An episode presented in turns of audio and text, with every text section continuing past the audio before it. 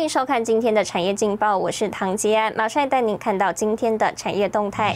标普估今年全球企业资本支出成长百分之十三，十四年来最佳表现。iPhone 订单 Plus PR 镜头在手，外资首屏力挺玉金光，目标价六百五十元。林雅药双重利空照顶，今天开盘惨跌超过百分之五十，破九十元。需求放缓加上缺料影响，盐调股今年全面液晶监视器成长率百分之十。来关心台股。电子股表现不振，台股今天开盘后依旧呈现震荡走低的格局，盘中一度跌破一万六千八百点。法人认为市场缺乏主流股挺身而出，短线恐无止跌讯号浮现。分析表示，随着美国两党基建计划达成协议，有助刺激经济，加上第二季财报数据亮眼，国际大厂多对下半年展望正向，激励美股持续高档走势。不过，台湾方面，MSCI 季度调整台湾权重再次调降，且政策面对市场不友善，造成人气退潮，成交量能缩减，操作难度增加，提供给您参考。接下来，请看今天的财经一百秒。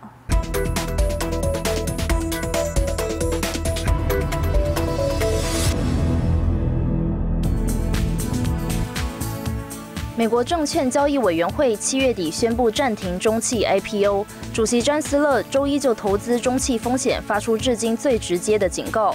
他说，投资人可能没有意识到自己实际上买的是空壳公司的股票，而非中汽的直接股权。詹斯勒表示，中汽必须披露中共可能造成的政治监管风险，正如同北京近期多次的行动，在游戏中改变规则。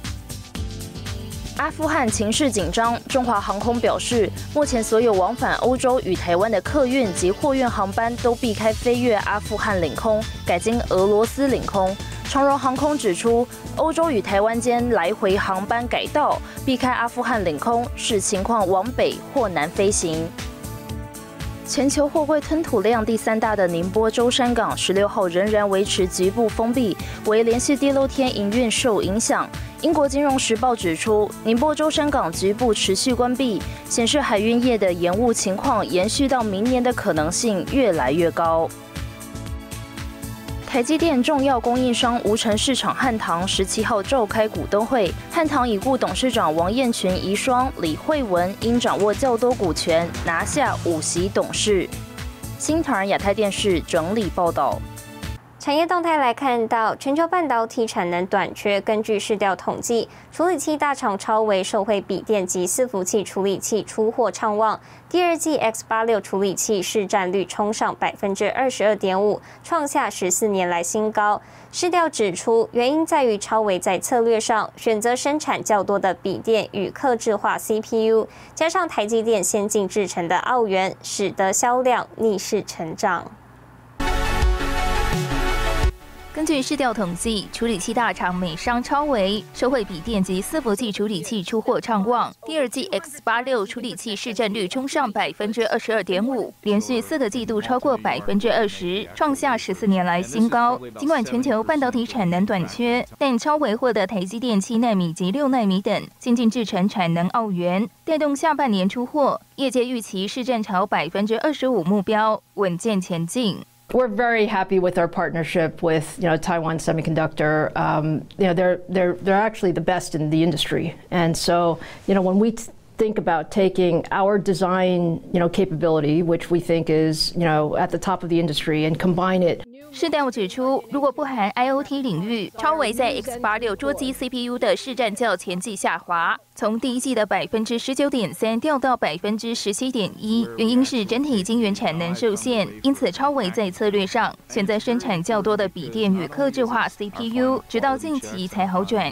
Games merge bleeding edge technology and all aspects of the creative arts to empower us to be a part of amazing stories. 英特尔也积极抢攻 CPU 市场，除了今年底预计发布第十二代 Girl 处理器 Older Lake，象征英特尔在 X 八六架构的重大突破。You should expect Alchemist-based products in Q1 2022. 十六日，英特尔正式发表将推出的消费级高效能图形产品品牌 Intel Arc，涵盖硬体、软体与服务，并横跨至数个硬体世代。外媒评论，目前英特尔新 CPU 规格不得而知，但外传拥有五百一十二个 EU 模组，并委托台积电生产，采用七纳米优化后的六纳米制程。新唐人亚太电视李晶晶综合报道。带您看到今天的国际重要财经报纸信息。彭博社：比特币遭抛售两个月后持续反弹，推升加密货币市值重返两兆美元。金融时报：谷歌及脸书将建新海底电缆，连接亚洲多国，预计二零二四年启用，全长一点二万公里。华尔街日报：看好旅游商机复苏，凯悦酒店拟以二十七亿美元收购苹果休闲集团。日本产经新闻：半导体需求增，日本东京电子第一季净获利优于预期。台湾生技业研发实力世界有目共睹，更成立国家生技研究园区，网罗具有研发新药潜力的公司。七十二岁的陈水田博士就是其中一员。五年前，陈水田从中研院退休后，把退休金作为创业基金，投入新药开发，为产业孕育人才。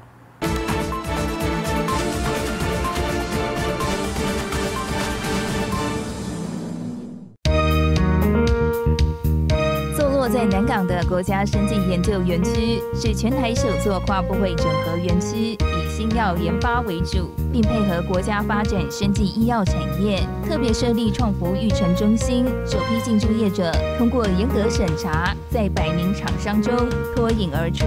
第一个题目是我在中医院申请专利的一个肺癌的早期的一个生物简体蛋白质小分子药，就是做牛樟芝。那审查委员觉得这两个符合这个园区进驻的应该有的条件，而且超过这个条件，所以他第一第一次就批准我们可以进出。带领这家生技公司是七十二岁的董事长陈水田，台大生化所博士，前中研院生化所研究员暨总务长。陈水田拥有三十七年的研究基础及多项研究成果，寄转给多家上市柜生技公司，协助台湾生技产业发展。我自己觉得说，生技是一个很重要的一个题目。那我自己也是在实验室脚踏实地做，所以我也很希望。这样的脚踏实地的精神，跟训练我们学生的这些精神，可以带到生技公司。退休金成了陈水田的创业基金，在太太的支持下，六十七岁成立生技公司，专注在天然物及生物化学的相关研究。为有两大核心技术，进一步将牛樟芝萃取技术投入武汉肺炎的新药研究。我们把这个肺的细胞或是免疫细胞处理这个牛樟的萃取物。它的 ACE2 是会降低的，降低到几乎差不多百分之六十七十以下。五月底以前，我们的动物实验通通做完。脚踏实地是陈水田的人生态度，一步一步完成实验任务。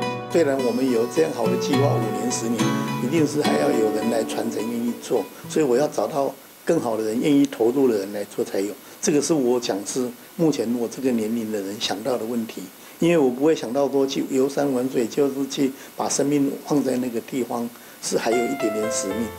会有这般感触，或许跟陈水田的成长经历有关。家中世代务农，陈水田高中和大学都读夜间部，总共读了十年。高中时，陈水田到台大化学系打工，没想到因此跟化学结下不解之缘。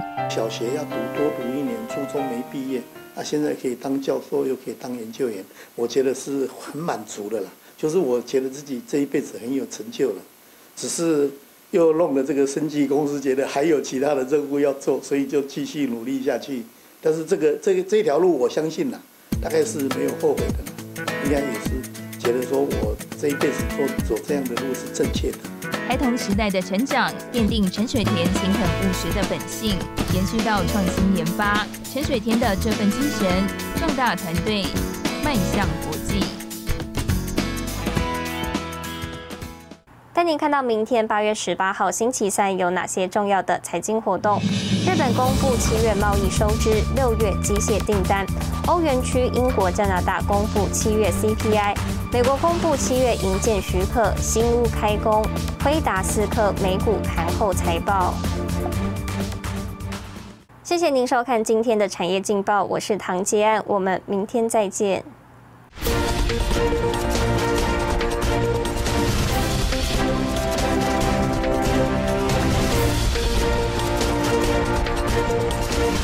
We'll be right back.